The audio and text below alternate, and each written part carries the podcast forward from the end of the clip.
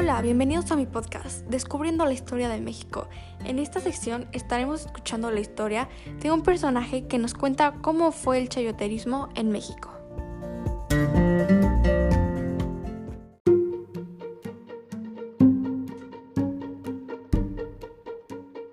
Un día más del año 1960, los campesinos cuidando sus cosechas y las mujeres en casa haciendo los labores. Ese día era distinto a los demás, porque ese día iba a haber un evento muy importante al cual los reporteros del pueblo iban a asistir. No podía cometer ningún error, porque si lo hacía, no solo los reporteros iban a saber, sino el pueblo entero. E iba a quedar registrado. Cualquier error podría manchar mi nombre, y tengo personas vigilándome las 24 horas. Solo esperan a que me derrumbe para firmarlo. Así que como pueden ver, estoy un poco nervioso del gran evento. Por la mañana me duché, tenía que leer y verme bien frente a los grandes reporteros. Hice mi rutina como siempre. Llegué al evento temprano. Yo iba a dar la inauguración, pero se preguntarán, ¿un evento de qué? ¿Por qué es tan importante? Bueno, les digo, el gobierno ha estado cosechando a las afueras del pueblo. Es una inversión que tenemos, pero el pueblo cree que es un desperdicio de sus impuestos, así que si esto sale bien, el pueblo no estará enojado. Era la 1 pm y el lugar comenzaba a llenarse de reporteros, así que decidí salir e inaugurarlo todo. Las cámaras me apuntaban y cuando bajamos la cortina para ver las cosechas, casi todo había sido destruido por la plaga. Lo único que estaba en buen estado eran los chayotes. No podíamos dejar que los reporteros dijeran lo sucedido, podría haber un levantamiento, así que dejamos que los reporteros se tranquilizaran.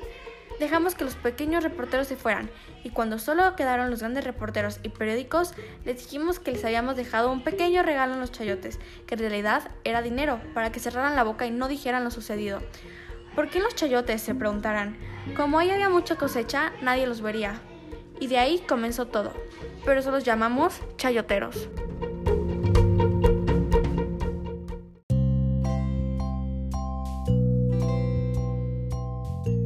Me presento, mi nombre es Manuel Montes.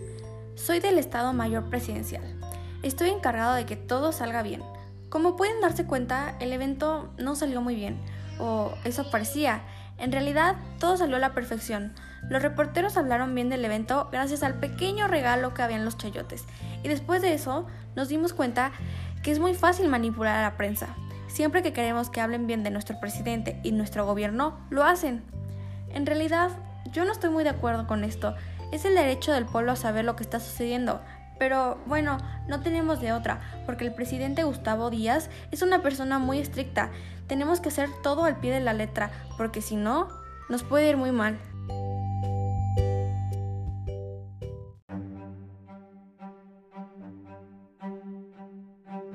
Ya ha pasado mucho tiempo desde que comenzamos a pagarle a la prensa. Creí que solo sería una vez y que no todos aceptarían. Es una locura lo que la gente hace solo por dinero. Pero ya no me siento bien. Hemos mentido mucho. Quiero decir la verdad, pero no puedo.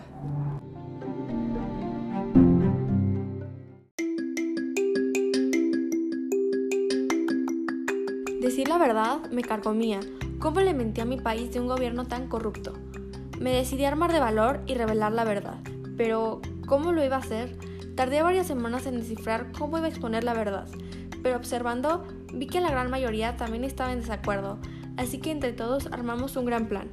Le mostramos al pueblo que los reporteros no eran leales a su trabajo, que iban en contra de sus propias morales y formas de pensar, que la prensa es algo esencial en los medios de comunicación, pero que no debían de creer lo que siempre escuchaban, debían de confirmar por ellos mismos. Ese día, los del pueblo decidieron quitar al señor Gustavo Díaz Ordaz de la presidencia.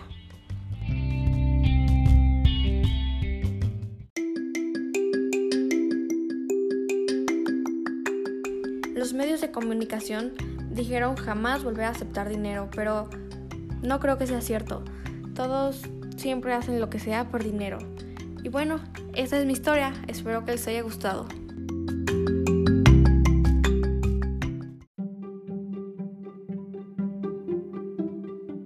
Vaya, qué gran historia y qué gran reflexión al final. Esta es la historia del señor Manuel Montes. Espero que les haya gustado.